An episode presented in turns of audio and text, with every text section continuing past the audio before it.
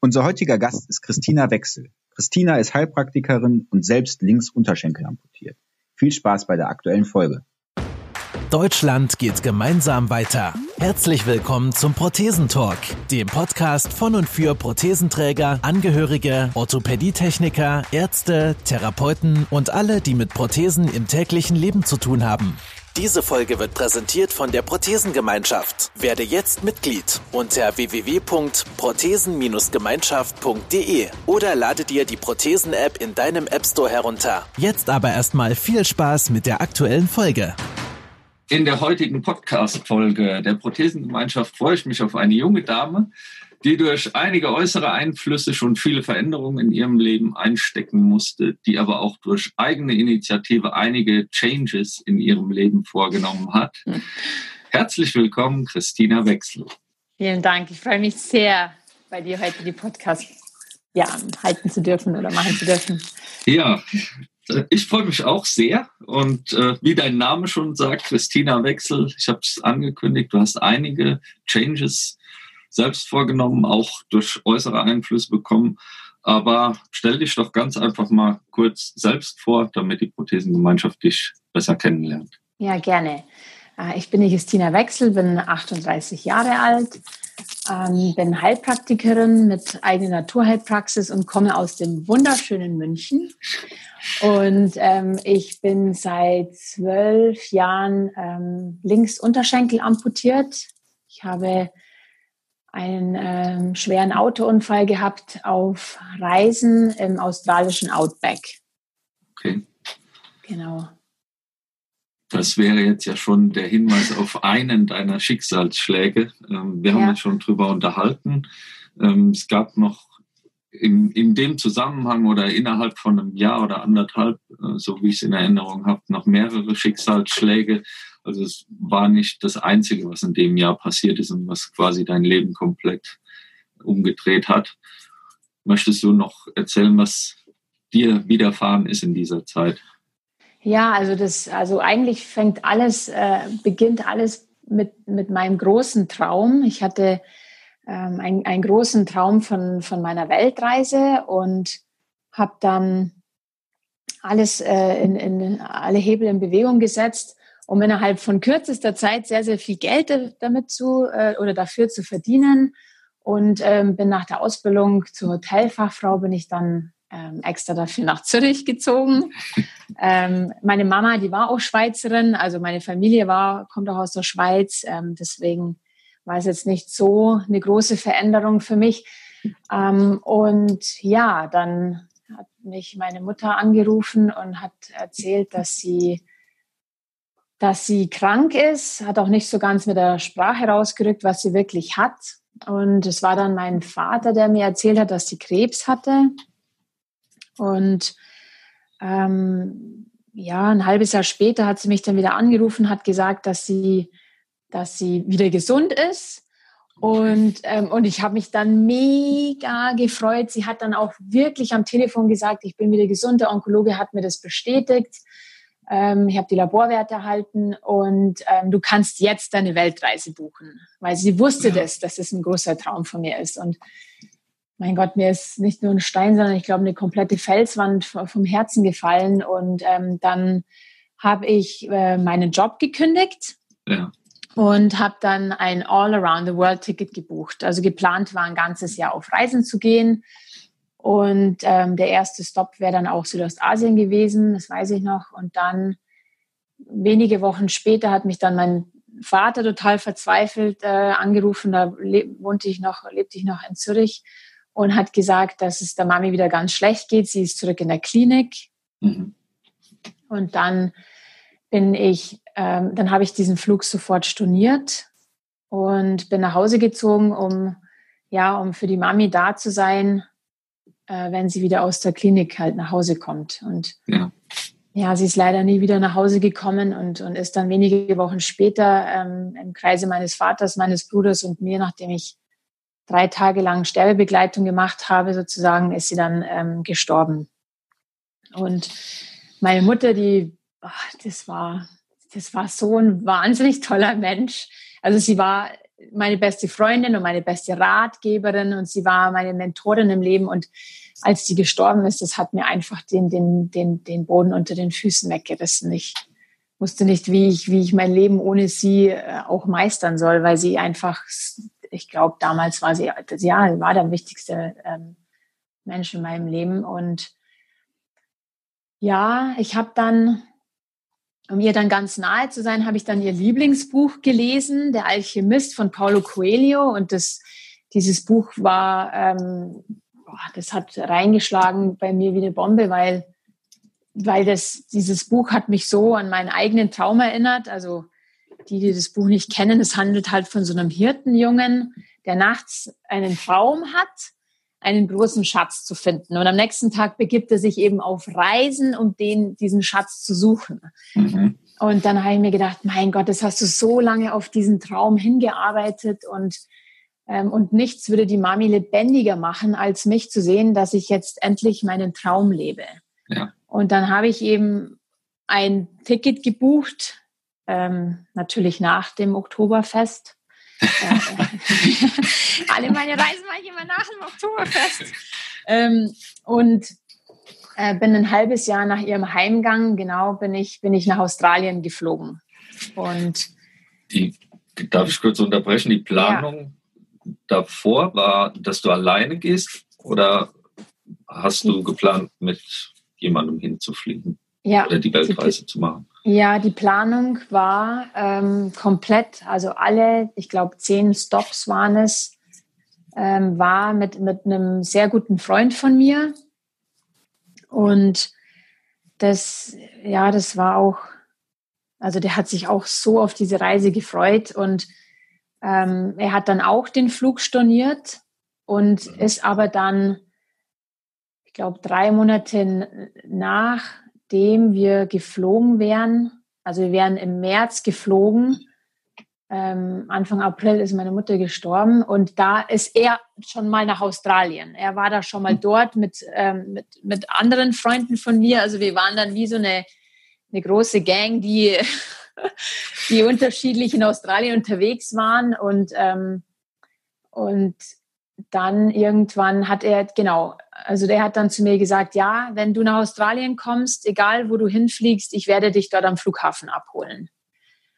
Ähm, genau, das war der Philipp. Und ähm, in, der, in der ganzen Zeit, wo ich noch zu Hause eben war, ähm, habe ich dann mit anderen, noch mit zwei anderen ausgemacht, dass wir uns dort treffen. Die haben nämlich auch geplant, ein Work and Travel in Australien zu machen. Und bin dann im Oktober mit ähm, mit, mit der Lena, mit einer meiner besten Freundinnen nach Australien geflogen. Okay. Und wir haben uns dann getroffen und der Philipp hat mich auch vom, vom Flughafen abgeholt. Tatsächlich abgeholt. Tatsächlich abgeholt, genau. ja. So sind Freunde. ja, genau. Ja. Also echt super. Wahre Freunde, also was die alles.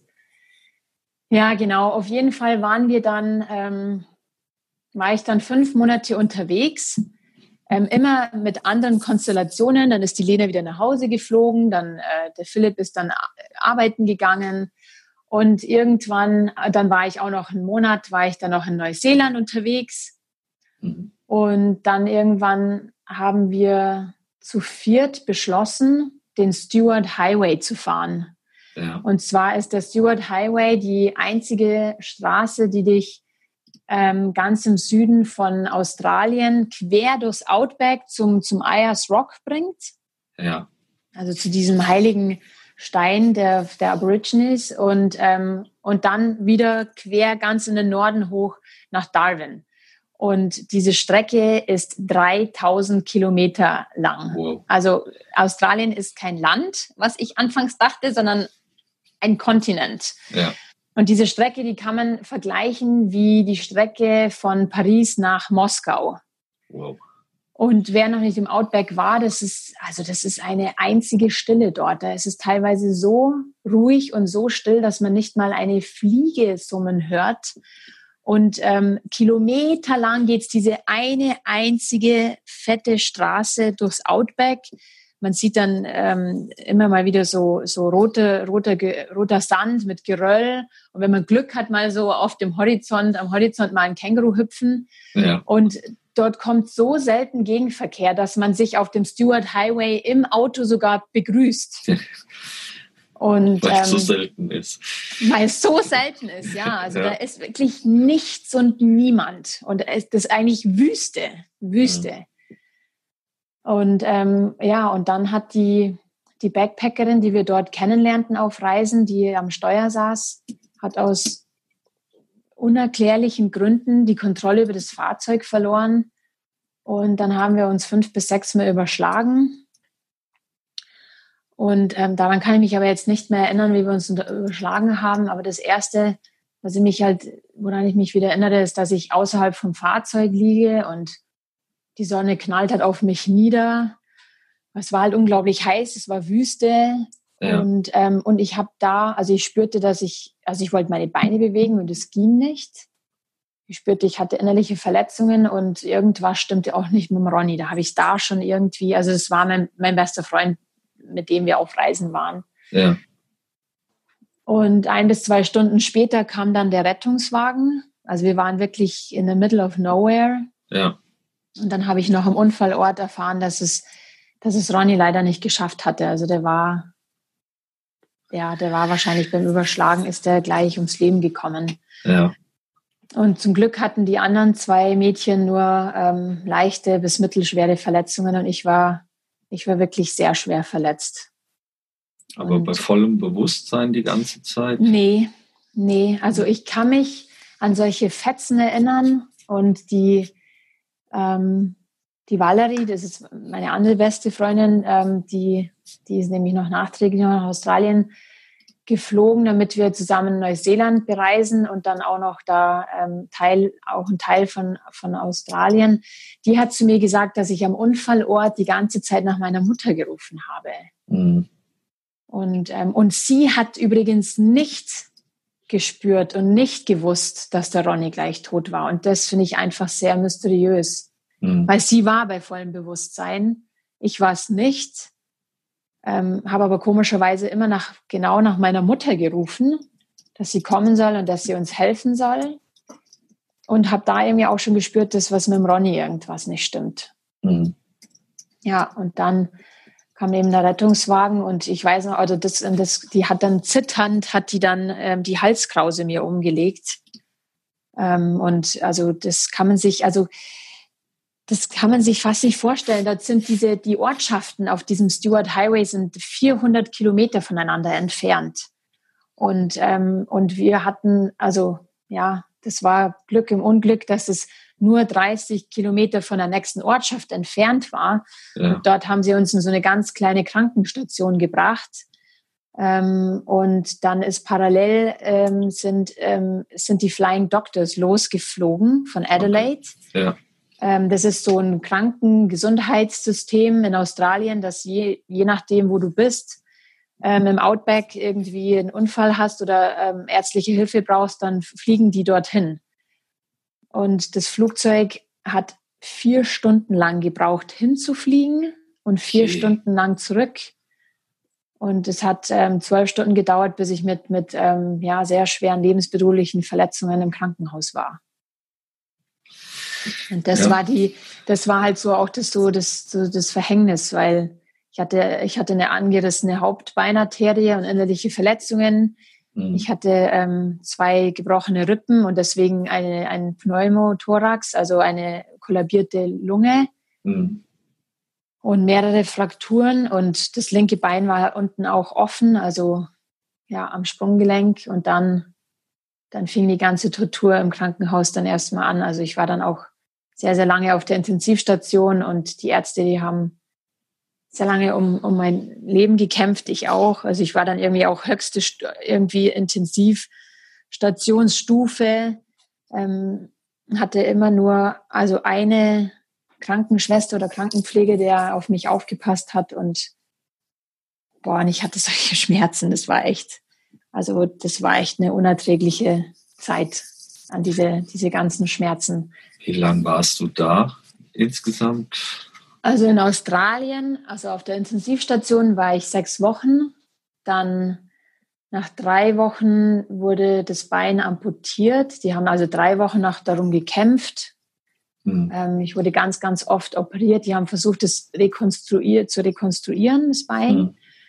Aber dann habe ich eben eine Sepsis bekommen mit Multiorganversagen und dann, also dann ging es ganz schnell. Mein, mein Bruder und mein Vater sind zum Glück sofort rübergeflogen also das war zum Glück sind sie rübergeflogen, weil sonst hätte ich gesagt, boah, das ist, nee, das, das ist nicht lebenswert hier und ja. das, das geht gar nicht. Also und dann kam noch dazu eben, dass meine Mutter ein Jahr vorher gestorben ist und das konnte ich nicht, also sozusagen auch noch der Familie antun, weil die ganze Familie ist damals schon durch den Tod von der Mami eben durch die, durch die absolute Hölle gegangen und Genau, und dann war ich noch eineinhalb Wochen auf der, ähm, auf der Station, auf der Gefäßstation und dann wurde ich extrem aufwendig ähm, nach Murnau transportiert in eine Unfallklinik hier mhm. in Bayern, nur so eine gute Stunde von München entfernt. Genau, also eigentlich fast Heimat. Ja. Und da in dem Moment ging es bergauf. Ja, da habe ich dann auch wieder so eine Kraft in der Stimme bekommen und ja, Wann war das? In welchem Jahr? Das war 2007. Der Unfall war am 16. März 2007. Okay. Ja. Also schon jetzt zwölf Jahre. Jahre her, genau. Ja. Und ja, seitdem, ähm, also du bist dann in Murnau nochmal noch mal operiert worden oder ja, die Amputation genau. war ja schon durch. Genau, genau. Ich wurde dann nochmal nochmal operiert. Ähm, es wurden dann noch die Knie mobilisiert, die waren dann zu lange, also sie sind dann auch steif geworden. Es war sehr, sehr viel Narbengewebe auch, was sie dann entfernt haben. Ähm, ja, und dann, also ich habe ich habe auch, ich wurde auch künstlich ernährt. Ich hatte innerliche Verletzungen und habe okay. extrem viel Gewicht äh, abgenommen. Also ich habe, ich bin eins, bin 1,79 ähm, groß und habe 48 Kilo gewogen. Also ich war nur noch Haut und Knochen. Ich hatte da echt, ja ich habe dann, ich hatte echt Angst auf der Intensivstation, ähm, dass ich verhungere irgendwie. Ich habe auch dem Arzt gesagt, ja, ich habe so Angst, dass ich, dass ich irgendwie verhungere und hatte auch voll Angst ähm, mit dem Gewicht. Also ich, ja, es war, es wäre, es war ein harter Weg äh, oder ein schwerer Kampf zurück, aber ähm, es hat sich auf jeden Fall gelohnt, ja, ja. zu kämpfen. Jetzt kenne ich dich seit einiger Zeit, ungefähr ein Jahr oder ein Dreivierteljahr, kennen wir uns. Und ähm, wer dich so kennengelernt hat, wie ich es jetzt getan habe, ich habe dich bis jetzt nur als mega lebenslustige Person und super fröhlich und super positiv kennengelernt. Und wenn man jetzt diese Schicksalsschläge hört, das ist, ja, es ist ein äußerer Einfluss, da konntest du gar nichts dran machen, es ist passiert. Ja. Es waren ja quasi drei Schicksalsschläge auf einmal mit der Mutter, dem besten Freund, der auch noch verstorben ist und dann eine eigene Amputation. Wie, wie hat dein Wechsel in Anführungsstrichen dann stattgefunden, dass du gesagt hast, okay, ich, ich gehe das Ganze jetzt positiv an, weil ich kann mir vorstellen, viele andere Menschen würden ja in die komplette Depression verfallen oder ja. hätten riesengroße Probleme damit umzugehen. Und so wie ich dich kenne, bist du super positiv. Wie schafft man das? Wie geht man das an? Also es war nicht immer so, dass ich so, also klar, vor dem Unfall war, war ich, ich war schon immer ein positiver Mensch äh, und ein lebensfroher Mensch. Aber also ich kann mich noch gut daran erinnern, wo ich in Murnau im Krankenhauszimmer lag und gedacht habe, boah, hey, das, wieso ist, wieso ist mir das jetzt passiert? Wieso gerade ich? Ja. Und, ähm, und vor allem, was ich nicht verstehen konnte, ist, warum genau ein Jahr nach dem Tod der Mami und warum, also warum verdammt nochmal auch gerade da, wo ich doch endlich meinen Traum verwirklichen will. Ja. Also ich habe ja die Reise schon mal abgesagt und, ähm, und, und habe mir diesen Traum nicht leben lassen und habe wirklich dann hoch in den Himmel geschaut und habe gedacht, hey, das ist doch jetzt nicht dein Ernst. Das ja. kann doch nicht wahr sein. Und also für jemanden wie mich, der so ein extrem, ich bin so eine extreme Macherin. Ja. Und ähm, was ich mir in den Kopf gesetzt habe, das, das, das will ich auf Biegen und Brechen auch durchbringen. Das hat mir natürlich geholfen, schnell wieder, also diese, ich bin dann auch noch der ungeduldigste Mensch der Welt. Ähm, das hat mir natürlich auch geholfen, wieder so schnell wie möglich im wahrsten Sinne des Wortes auf die Beine zu kommen.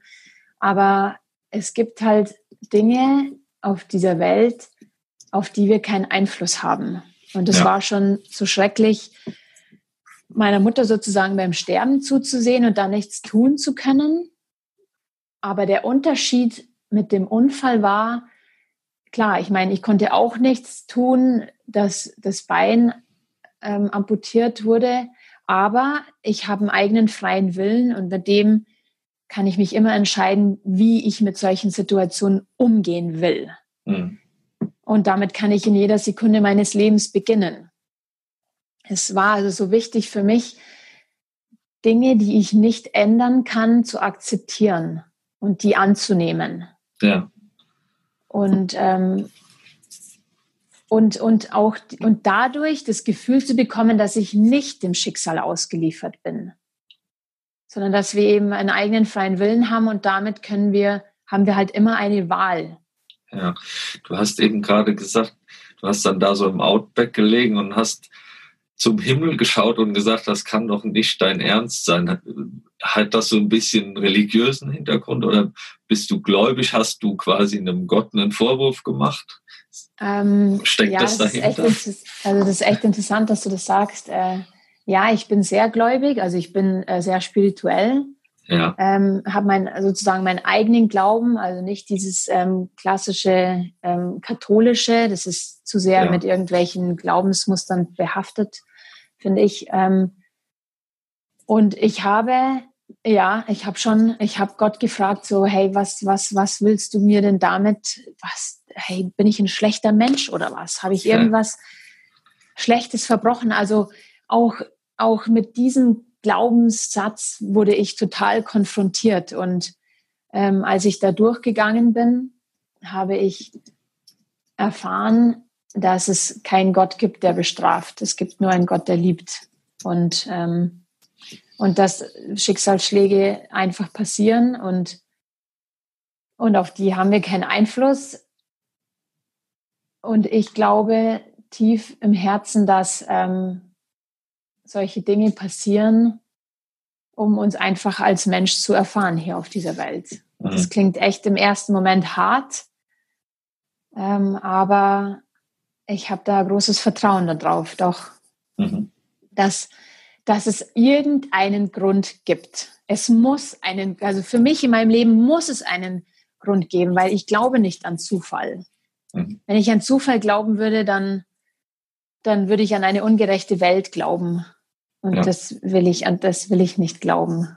Ja. Okay. Und ich, vielleicht werde ich nie ähm, jetzt in meinem ähm, irdischen Dasein die Antwort finden, warum es passiert ist, aber um das geht es auch, glaube ich, gar nicht hier auf dieser Welt, sondern einfach das Beste aus solchen Situationen zu machen. Ich meine, was anderes bleibt dir eh nicht übrig. Vielleicht hast du damit deine Antwort schon selbst genau. gegeben, dass du sagst, okay, ich ich ja. komme mit diesen Situationen zurecht oder ich habe selbst die Möglichkeit, mein Leben, das, was ich kann, kann ich selbst bestimmen und Absolut. zumindest selbst angehen und versuchen in die ja. Richtung. Ja. ja. Und ich, ich, denke, ja, der, der, der Mensch oder der, der neigt immer sehr schnell dazu, das Negative auch ähm, zu sehen und, und damit zu hadern. Ähm, ja. Also natürlich ist es wichtig, in solchen Situationen zu trauern. Also auch, dass ich um meine Mutter getrauert habe, also bis heute noch. Das wird niemals, ja. wird sich nie was dran ändern. Dass die ist so präsent. Ich werde immer sie vermissen und ich weiß, dass sie in meinem Herzen weiterlebt. Ähm, aber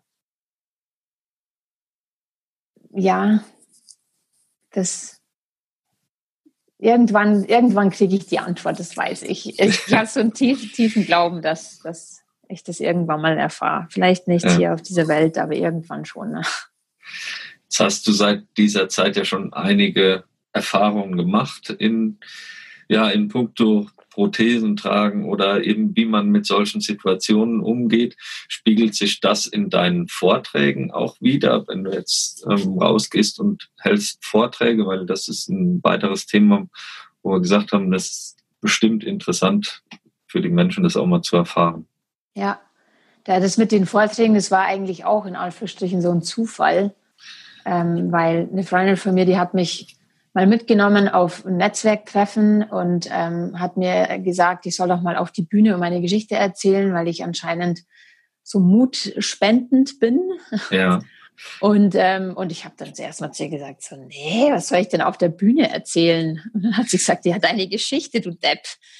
Und äh, ja, und dann, ähm, oh ja, und dann habe ich meine Geschichte erzählt und das war dann anscheinend so inspirierend für die anderen, dass sie gesagt haben, dass ich unbedingt mehr Vorträge halt, also überhaupt Vorträge halten soll, wie man mit Schicksalsschlägen umgehen lernen kann. Und ähm, am Anfang war ich da ein bisschen überfordert, aber ähm, und so kam das irgendwie alles ins Rollen. Dann hat die eine mich dort empfohlen bei der Veranstaltung und die andere da. Und dann hat man mich eine Firma angerufen, ob ich da mal einen Vortrag halten kann. Und ähm, genau, und da berichte ich einfach, erzähle ich erzähle, erzähle meine Geschichte und wie man lernen kann, mit Schicksalsschlägen mhm. ja, umgehen zu lernen oder ja. Ja, ich finde es sehr, sehr gut, weil, wie gesagt, jetzt kenne ich dich als super positive Person und dass du das super angenehm auch rüberbringst und ja, nach vorne schaust. Ähm, wenn man dich so sieht und kennt, dann ja, möchte man das gar nicht wahrhaben, was dir alles passiert ist. Also kann man sich gar nicht vorstellen. Also von daher kann ich mir gut vorstellen, dass es auch in einem Vortrag für Menschen sehr gut rüberkommt, die mhm. jetzt ja vielleicht auch mit anderen Schicksalsschlägen zu tun haben ja. und dadurch positive Energie bekommen. Also ich war auch, am Anfang war ich auch ein bisschen äh, irritiert, so mit meiner Geschichte da so im Mittelpunkt zu stehen, um andere Menschen zu inspirieren. Ich finde, das klingt immer so, weiß ich nicht, ich komme irgendwie nicht so damit klar, ähm, so auf so einem Podest hochgestellt zu werden, weil, weil ich schon nach dem Unfall mein, meinem ganzen Umfeld, meinen Freunden und meiner Familie auch gesagt habe, weh, ihr behandelt mich irgendwie nur anders. Ja. Ich will nicht bemitleidet werden und ich will weder auf einen hohen Podest äh, gestellt werden oder als Wonder Woman bezeichnet werden, wie es manche am Anfang getan haben.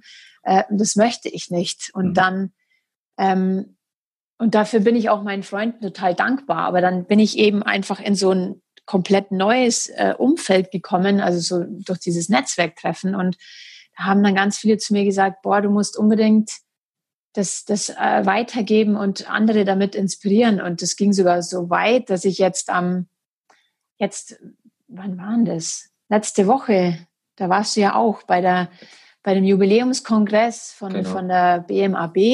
Ja. Ähm, habe ich da auch so einen so ein, ja, Motivations-, Inspirationsvortrag gehalten. Und am Anfang habe ich mir echt überlegt, ob ich das machen soll, weil jeder Mensch eigentlich eine Geschichte hat auf dieser Welt. Ja. Und da waren auch so viele, die amputiert sind und jeder hat seine eigene Geschichte.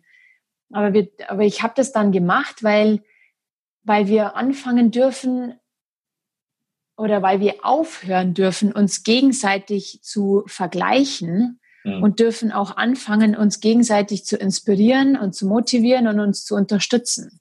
Ja. Das soll dann im Vordergrund sein. Weil, weil jeder Mensch hat eine Geschichte und das Leben ja. ist nicht, geht nicht darum, was dir passiert ist, sondern was du daraus gemacht hast das ist richtig. Ich glaube halt jetzt so, also wenn ich jetzt das mal so auf das Peer- oder Peak-Projekt äh, ja, spiegeln so kann. was Wertvolles. Dass der, derjenige, der mit, also es ist egal, ob du jetzt eine Krankheit hast, sei es eine Diabetes oder eine Krebserkrankung und du bekommst die Info, es wird nicht mehr drum gehen, du wirst ja. amputiert, dann kannst du dich damit schon geistig beschäftigen. Ähm, der andere hat eben ein Trauma, hat einen Unfall, es tritt plötzlich ins Leben ein, der ist überhaupt nicht drauf gefasst. Und jetzt kommt jemand, der sagt, ich habe diese Schicksalsschläge alle schon hinter mir, ich kann dir was dazu erzählen. Ich glaube, für denjenigen, der jetzt davor steht oder es plötzlich eben erlebt, ähm, dem kannst du natürlich viele Ratschläge oder viele Informationen geben, wie man damit umgeht. Und ja, im Endeffekt, ich sage jetzt mal aus meiner Sicht als nicht amputierter Mensch, kein Prothesenträger. Ich lerne jetzt vieles schon kennen, ich will es trotzdem nicht erleben, aber wenn es mich treffen würde, ähm, wäre ich auch froh, so viele Möglichkeiten zu haben, Ansprechpartner als Peer oder Peak-Projekt, um mir Infos zu holen. Und ich ja, denke, da das seid ihr ja auch auf dem Weg, das noch in die Wege zu leiten, sowohl in der Prothesengemeinschaft als auch dann im, in der regionalen Ebene. Ja, und es ist auch was anderes von einem Betroffenen als Betroffener einen, einen Tipp zu bekommen oder etwas von dem anzunehmen. Ich kann mich erinnern, ähm, dass mein der Chefarzt von der von der ähm, in Australien, der Orthopäde, der hat zu mir gesagt, Christina, du wirst sehen, in einem Jahr, wenn wir uns wiedersehen, dann werden wir miteinander tanzen. Und ich habe den angeschaut und ich nur so, alles klar, aha. Und das sagst du mir als Zweibeiniger. Ja. sollen das bitte gehen? Und wenn mir das jemand gesagt hätte,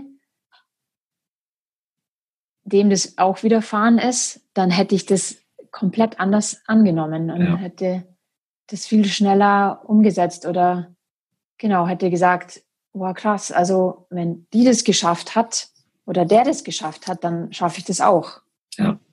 Dann hätte, ich, dann hätte mich das ganz anders motiviert. Natürlich ähm, ist es wichtig, dass die Ärzte einem sagen, hey, es gibt so gute Prothesen heutzutage und du wirst sehen, du wirst noch so viel machen können. Ähm, aber es ist nochmal ein Unterschied, wenn, wenn ein Gleichgestellter einem das sagt. Ja. Das ist ja jetzt auch schon bei der Prothesengemeinschaft in die Wege geleitet, dieses, diese Peer-Sache. Also man kann sich als Peer anmelden. Ähm, das Ganze wird dann überprüft, ob derjenige geeignet ist. Es gibt sogar in Berlin Schulungen dafür, beziehungsweise Zertifikate. Ja, ähm, genau. Das ist was. Letztes Jahr. Sehr gut. dafür gibt es ja oder in der Prothesengemeinschaft ist es überregional, also für ganz Deutschland angedacht. Du machst das Ganze auch noch regional, hast du mir erzählt, und bist in einem Projekt hier in München oder in Bayern.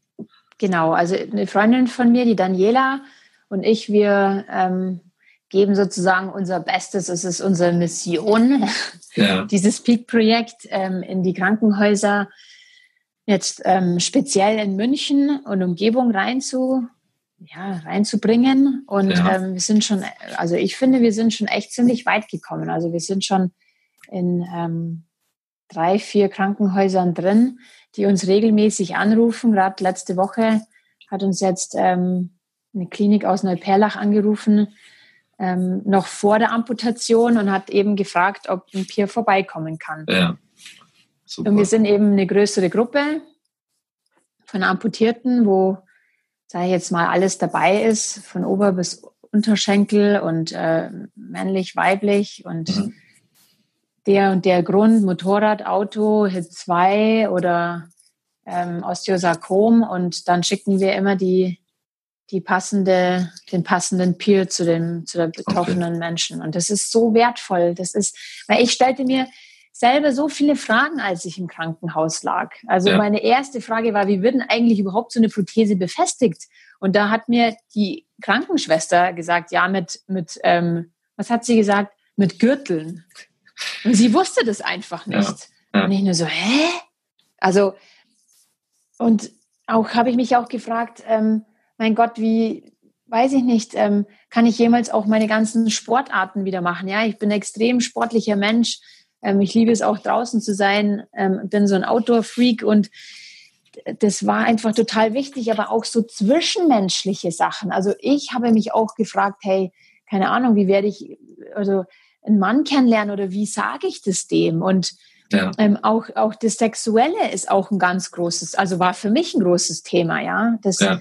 Da ist es, da ist es was anderes, sich mit einem Peer zu unterhalten. Ja, also genau das haben wir ja auch schon in, in anderen Interviews gehört, gerade mit dem, mit unserem Pärchen. Ähm, da haben wir eben auch schon diese Informationen mal gespiegelt bekommen. Wie sieht's aus? Ähm, ja, amputierter Mann und äh, nicht amputierte Frau, also auch das Zusammenleben und genau das auch nochmal so ein bisschen ins, in den Vordergrund gerückt, weil diese ganz normalen Dinge sind ja in dem Fall auch erstmal wichtig. Was, also alles Absolut. das, was du gerade gesagt hast, ähm, was kann ich alles wieder tun und was, ja. was geht vielleicht auch tatsächlich nicht. Ja. ja, ja, absolut. Jetzt haben wir eben kurz, bevor wir gestartet sind, auch schon mal ähm, darüber gesprochen, wenn wir bei dem Punkt sind, die ganz normalen Dinge. Da geht es ja ganz einfach um Lebensqualität. Und die kann so eine Prothese ja dann auch wieder ja, ins Leben rufen. Ja. Wenn man jetzt sagt, ich habe keine Prothese, ich kenne es von meinem eigenen Opa, der gerne eine Pfeife geraucht hat und das gerne auf dem Balkon gemacht hat, beziehungsweise einfach vor die Tür gegangen ist, der aber niemals mit einem Rollstuhl das Ganze getan hätte oder auf Krücken. Und für den war es dieser ganz einfache Weg, fünf Meter vor die Tür auf dem Balkon oder eben auch in den Garten zu gehen mit der Prothese und seine, seine Pfeife rauchen zu können. Ähm, ist, ist was für den einen unvorstellbar, für ihn war es der Himmel auf Erden. Und ja. der, das hat ihn so weit nach vorne gebracht, einfach nur mit dieser Prothese diese zehn Meter vors Haus gehen zu können oder sich einfach im eigenen Garten aufhalten zu können. Ja. Und was kannst du da den Menschen auch mitgeben oder wo sagst du, das, das ist auch was, was mir weitergeholfen hat jetzt mit der Prothese? Ähm, also bevor ich die Prothese bekommen habe, hatte ich da schon ähm, klare Ziele im Kopf, die mhm. ich ähm, mir immer wieder sozusagen visualisiert habe.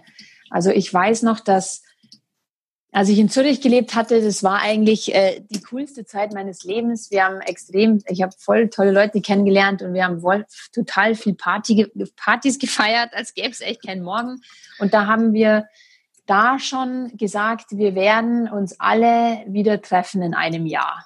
Ja. Und dann sind, ist jeder so seine, sind seine Wege gegangen. Ich bin dann nach Australien und, ähm, und ich hatte da schon im Kopf oder wo ich im Krankenhaus war, wo ich nach Monat transportiert wurde, habe ich gesagt, wie lange muss ich hier sein? Dann haben die gesagt, ja, schon vier, fünf Monate. Er hat mhm. gesagt, ist mir egal, aber im Juli werde ich in Zürich auf ein Zürich-Fest gehen. Ist mir egal wie, ist mir egal mit was, aber ich bin da nicht da. Ja. Und das war, das war eine unglaubliche Motivation für mich. Und auch meine, mein Umfeld war auch wahnsinnig entscheidend bei mir. Also meine Freunde und, und meine Familie, die mich total unterstützt haben. Ähm, und es war aber auch, auch wieder eine Entscheidung von mir. Mit, mit was für ein Umfeld möchte ich mich umgeben? Mhm. Mit, mit, also welche Dinge möchte ich gerne tun, die mir, die mir Kraft geben, die mich nach vorne bringen?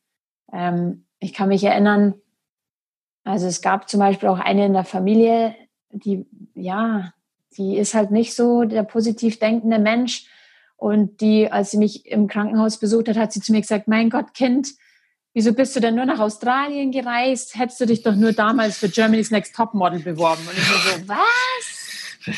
Also, was, das kommt, das geht bis heute noch nicht in meinen Kopf rein. Ich meine, ja. ich habe da meinen Traum verwirklicht. Ja. Und, ähm, und, und das ist, um, um das geht's. Also, sich die Träume im Leben zu verwirklichen und, und, ähm, und ich habe nicht einen einzigen Tag bereut, diese Reise zu machen. Das habe ich nicht einmal gemacht. Ja. Das heißt, das Umfeld ist auch total wichtig. Wer tut mir gut und wo sage ich nee? Also mit, mit, mit solchen Menschen möchte ich nichts äh, oder nichts zu tun haben. Ja. Und was, und was, was, was du mir jetzt erzählt hast von deinem, von deinem Großvater mit der Pfeife, ja, das, also jetzt mal, wir reden jetzt mal nicht vom Rauchen oder sowas, aber ja das ist für ihn eine Lebensqualität. Genau. Ja, das ist, war für ihn einfach wichtig, dass er das macht. Und für mich war dieser Sport einfach total wichtig oder ist der Sport wichtig.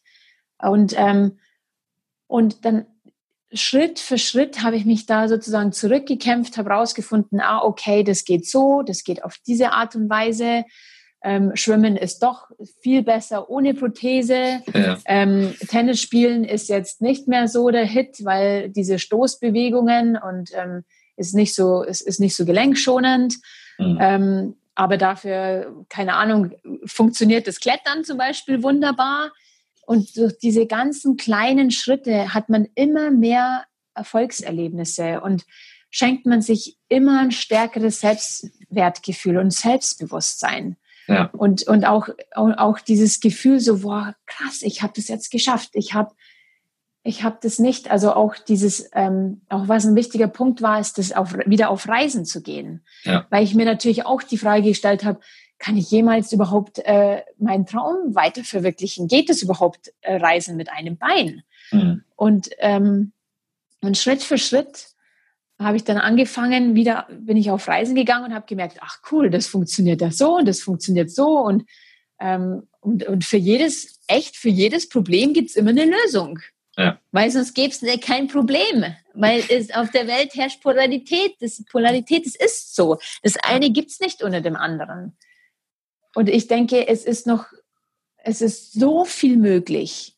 Vielleicht auf eine andere Art und Weise, aber es ist, also wenn wir mit, wenn wir mit Herzblut unsere Träume verwirklichen, dann werden unsere Möglichkeiten echt grenzenlos. Ja. Klingt sehr, sehr spannend. Du hast gesagt, dein Sport oder, oder der Sport ist für dich was ganz Wichtiges. Ja, das Klettern total. hast du schon, das Klettern hast du schon angesprochen. Ähm, was noch? Ich glaube, du fährst Ski, richtig? Ja, genau. Das war, das war auch so ein Moment, ah, okay, zu jedem Problem gibt es eine Lösung.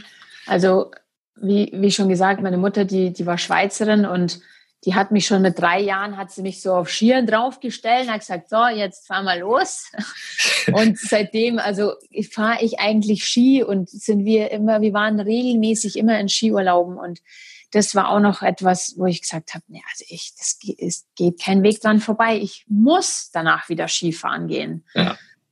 Und, ähm, und dann habe ich mir eine Skiprothese bauen lassen von meinem Orthopädietechniker mit einer Oberschenkelhülse und habe dann aber beim Fahren festgestellt, dass ich, ich weiß nicht, ich, ich kam einfach nicht so damit klar.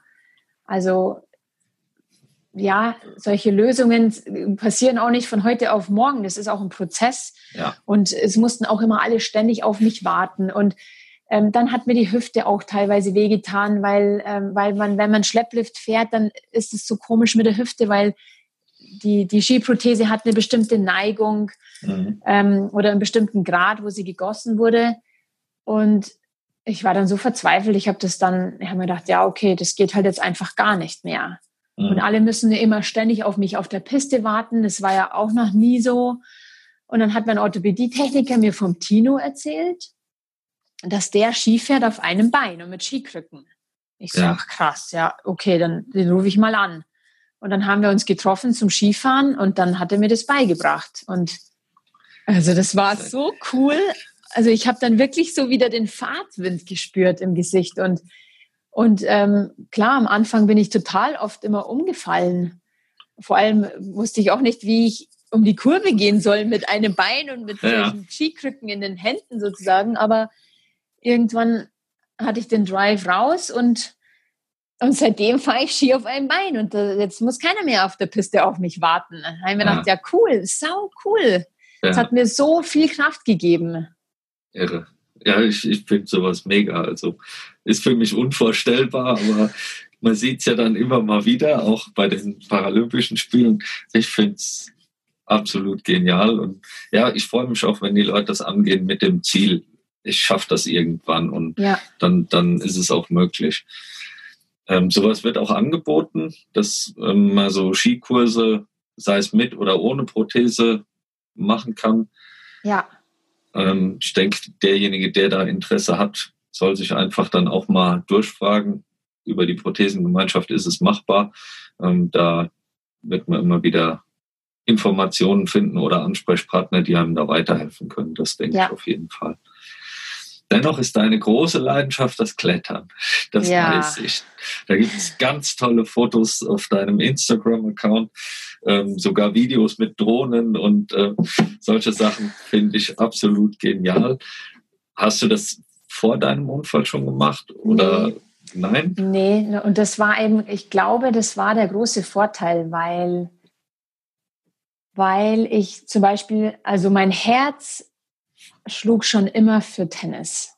Ja. Also ich habe das absolute Tennisherz und war auch Mannschaftsführerin und wir sind auch aufgestiegen, als ich Mannschaftsführerin war und alles Mögliche. Und nach, dem Unfall oder mit einer Prothese wieder Tennis zu spielen, das war, puh, das war echt, das war ein himmelweiter Unterschied. Ähm, vor allem haben dann auch noch meine Freunde mir den Ball immer zugespielt, wo ich gesagt habe, hey, sag mal, wollt ihr mich hier irgendwie auf den Arm nehmen? Was ist denn das? So spielt man doch nicht Tennis. Ja. Und ähm, ja, aber da habe ich halt einen Vergleich. Und schon in Australien habe ich schon meiner Freundin gesagt, boah, ich möchte, also wenn wir zurückkommen oder wenn es sich hier irgendwo ergibt, dann möchte ich voll gerne ähm, mal am Fels klettern. Das da mhm. ist schon da in Australien entstanden. Und ähm, ja, wie es dann das Schicksal auch so will, habe ich dann ähm, auf dem Oktoberfest, wo auch sonst, meinen jetzigen Mann kennengelernt. ähm, also man kann auf der Wiese noch einen Partner zum Heiraten kennenlernen. Und, ähm, und er ist der größte Adrenalin-Junkie, den ich kenne. Also der, das ist Wahnsinn. Also eine, also wirklich auch Wahnsinn, weil ich mache mir auch echt große Sorgen manchmal um ihn. Ähm, aber er würde am liebsten von morgens bis abends nur klettern am Fels. Er macht auch ähm, er macht auch Hanggliding, also Drachenfliegen und Paragliden und äh, mein Gott, was der alles macht. Auf jeden Fall gab es da keinen Weg zurück. Also der hat mich dann, ähm, ich habe vor ihm sogar angefangen zu klettern in der Halle. Ja. Also meine Freundin hat mich dann auch, der ich das gesagt habe in Australien, hat mich dann äh, abgeholt und hat gesagt, so, jetzt machen wir das. Wir gehen jetzt in die Halle und wir klettern. Ich so, cool, okay. Also das ist auch so ein wichtiger Punkt, Freunde zu haben, die auch an einen glauben, die sagen, hey, na klar schaffst du das. Wir mhm. finden jetzt einen Weg, wie das geht. Das war auch ein ganz entscheidender Punkt. Ja. Und ähm, ja, und dann haben wir das ausprobiert und ich glaube, innerhalb, weiß ich nicht, ein paar Wochen später habe ich eben den Ecki kennengelernt. Und dann, seitdem gibt es kein Zurück. Der hat mich dann boah, wo der mich überall hingeschleppt hat, am Fels. Da muss man erstmal solche steilen Zustiege äh, hinter sich bringen. Am Anfang dachte ich mir so, das ist überhaupt gar nicht möglich. Ja. Ähm, mit den ganzen Wurzeln und den Steinen und den Schlamm und die, die Steigung, da habe ich gesagt, hey, du spinnst ja, wie soll ich denn da hochkommen? Und dann hat er mir die Krücken in die Hand gedrückt und hat gesagt, ja, probier's doch mal mit Krücken. Und dann, das hat wunderbar funktioniert mit Krücken. Und ähm, ja, und dann am Fels, das war auch sowas, der Prothesenfuß, der steht teilweise, das, sagt, das sagen mir sogar die Leute, die mich sichern, der steht sogar teilweise besser am Fels wie mein ja. echtes, wie mein echter Fuß. Ja. Das ist unglaublich. Also was, was das Ding aushält, das ist, und es ist auch wichtig, dass man auch an die, an die Grenzen geht. Ja. Dass man sagt, hey, und ich will jetzt wissen, bis wohin und dann nicht weiter. Dass man, ja und dass man auch ähm, die Angst auch überwindet. Also es war auch eine riesen ähm, Überwindung, auch so diesen Fels auch hoch zu klettern. Ja. Weil du musst dann irgendwann, wenn du 20 Meter oben bist, musst du den, dem unteren Typen und dem Seil vertrauen und musst dich dann fallen wollt, lassen. Ich und den sagen, anlassen. Das ist ja eine, ist ja eine riesen Vertrauenssache. Absolut. Dass, dass du auch ja mal abrutschen kannst. Und ja, auch da genau, musst du ja sagen, genau. egal ob es 5 Meter, 15 oder 25 ja. sind, ja. wird unangenehm, wenn er nicht wach ist. Und, ja. Und wenn du deine Angst, wenn du, wenn du deine Angst, ähm, wenn du dir so viel Macht gibst im Leben, dann, ähm, dann, dann, dann, dann hält sie unser ganzes Leben sozusagen zurück. Also die, ja. da werden wir nie all unsere Möglichkeiten ausschöpfen können. Natürlich ja. gibt es ganz, ganz klar Grenzen. Also ich sage auch zum Beispiel ab, ab einer sechs oder ab einer sechs oder sieben plus draußen, das klettere ich nur im Top Rope. Wenn ich da ausrutsche und ähm, blöd auf dem Fels knalle, ähm, dann kann ich mir mein anderes Bein noch brechen oder auch, ja. ähm, ich habe nur noch ein ganz kurzes kleines Bein. Ich sage immer kleines Bein und nicht stumpf, das finde ich nicht immer ja. wert, stumpf. Ähm, wenn das umknickt oder so, das wäre es mir jetzt nicht wert. Aber es ist auch wichtig, an seine Grenzen auch mal zu kommen oder seine Grenzen überhaupt zu erfahren. Ja. ja. Ja, das hat mir das Klettern gezeigt. Ja, klingt sehr, sehr gut. Ganz spannend. Hm. Irgendwann komme ich mal mit. Ja, ja. absolut. ja. Toll. Doch, das kriegen wir hin. Ähm, wo ich ja schon mal bei dir war, das ist dein jetziger Beruf. Und zwar als Heilpraktikerin. Wie kommt man denn jetzt? Du hast ja was ganz anderes gemacht vorher. Ja. Ähm, wie kommt man dann zum Heilpraktikerberuf? Ja, zu dem Heilpraktikerberuf kommt man, indem man so starke Phantomschmerzen hatte, ah. ähm, dass die alternativen Heilmethoden ausschlaggebend waren, die in den Griff zu bekommen. Ja. Also ich hatte extrem starke Phantomschmerzen. Ich habe sehr viel Schmerzmittel bekommen und ähm, teilweise schon so stark im Krankenhaus noch, dass ich einen Darmverschuss bekommen habe. Also es war wirklich echt extrem.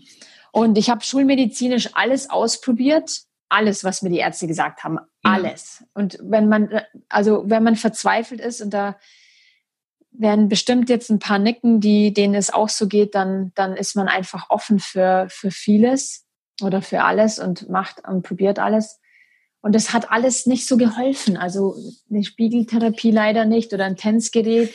Ich habe sogar Akupunktur gemacht und Hypnose. Und ähm, meine Mama war schon Heilpraktikerin. Also ich bin schon mit der, mit der Naturheilkunde sozusagen schon, schon aufgewachsen und habe da schon so gute Erfahrungen gemacht. Und habe dann die alternativen Heilmethoden ausprobiert. Also das klingt jetzt am Anfang ein bisschen sehr spooky, aber ähm, also ich habe vor allem die ähm, Energiemedizin habe ich ausprobiert. Ja. Und, Was stelle ich ähm, mir darunter vor? Ähm, also ich persönlich, also das klingt jetzt wirklich sehr spooky, aber ich meine, ich stehe dahinter, weil bei mir hat es was gebracht. Ich weiß es nicht genau, was was gebracht hat oder zu welchen Teilen, aber ich war bei einer Reiki-Meisterin. Ich mhm. war, also die, ähm, ja, die behandelt einen mit ich sage jetzt mal einfach ganz primitiv und ganz normal äh, oder ganz kurz äh, mit Hände auflegen.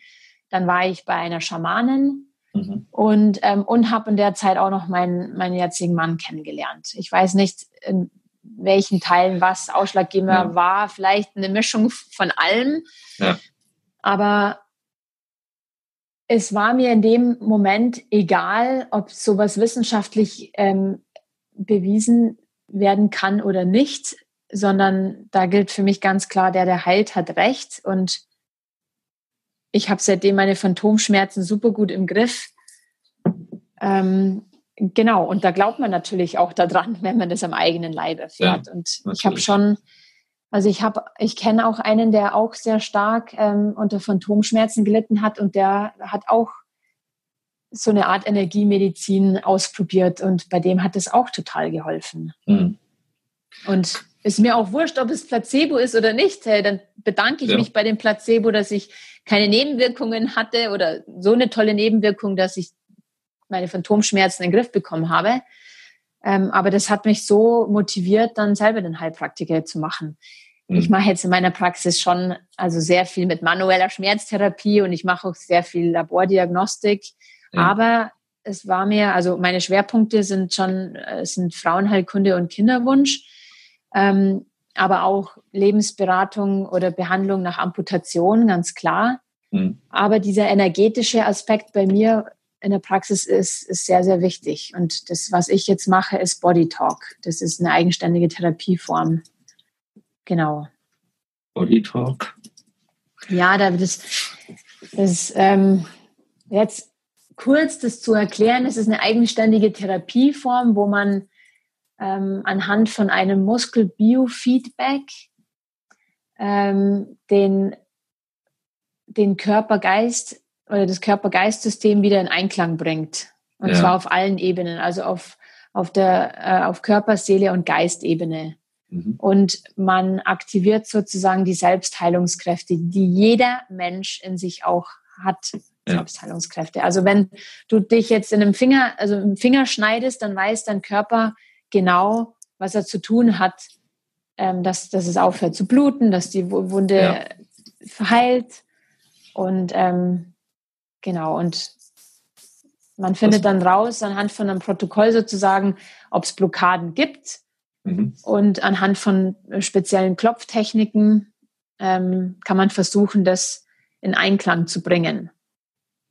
Klingt genau. auch super interessant. Ja. Ähm, ich kann mir gut vorstellen, es gibt bestimmt viele, die gesagt haben, ich habe auch schon diese, diese Schulmedizin, Sachen habe ich alle ausprobiert und äh, es hilft nichts, dass du jetzt einige Anfragen bekommst, das mal mit anderen Themen zu versuchen oder Methoden. Ähm, ich finde es mega interessant, auch bei mir. Ich habe einiges versucht. bezüglich Ernährung, Rückenschmerzen, ja, Hüftproblemen und man kann das eben auch anders anpacken, finde ich richtig gut und spannend. Und natürlich muss man dann eben auch mal an die, an verschiedene Sachen dran glauben oder wenn es dann nur den Placebo-Effekt hat, ja, aber wenn es ja. hilft, ist es gut. Ja. ja. Sehr interessant. Hm.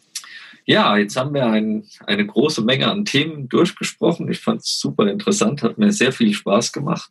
Ja, auch vielen Und, Dank. Ja, man merkt halt, dass du das Ganze doch weiterhin sehr positiv angehst und ähm, dich freust, diese Sachen auch weitergeben zu können. Das finde ich richtig gut. Absolut, ja. Daher bist du in der Prothesengemeinschaft auch als Peer drin. Das heißt, ja. man kann dich da auch ansprechen auf diese Punkte und sich Infos einholen. Für das Projekt in München und Umgebung wünsche ich weiterhin viel Glück. Ich denke, wir werden uns da sowieso öfters mal austauschen. Ja, auf jeden und, Fall, super gerne. Ja, dann bleibt mir nur vielen herzlichen Dank zu sagen. Es hat mir große Freude gemacht. Ja, auch vielen Dank. Ich danke echt dir. Ja, dann hören wir uns und sehen uns bestimmt irgendwann bald wieder. Vielen, vielen Voll Dank, gerne. Christina. Danke dir. Ciao. Ciao. Vielen Dank, dass du wieder mit dabei warst. Die Folge wurde präsentiert von der Prothesengemeinschaft. Bewerte diesen Podcast und empfehle ihn deinen Freunden und Bekannten. Aber schalte vor allem auch nächste Woche wieder ein zu einer neuen Folge des Prothesentalks.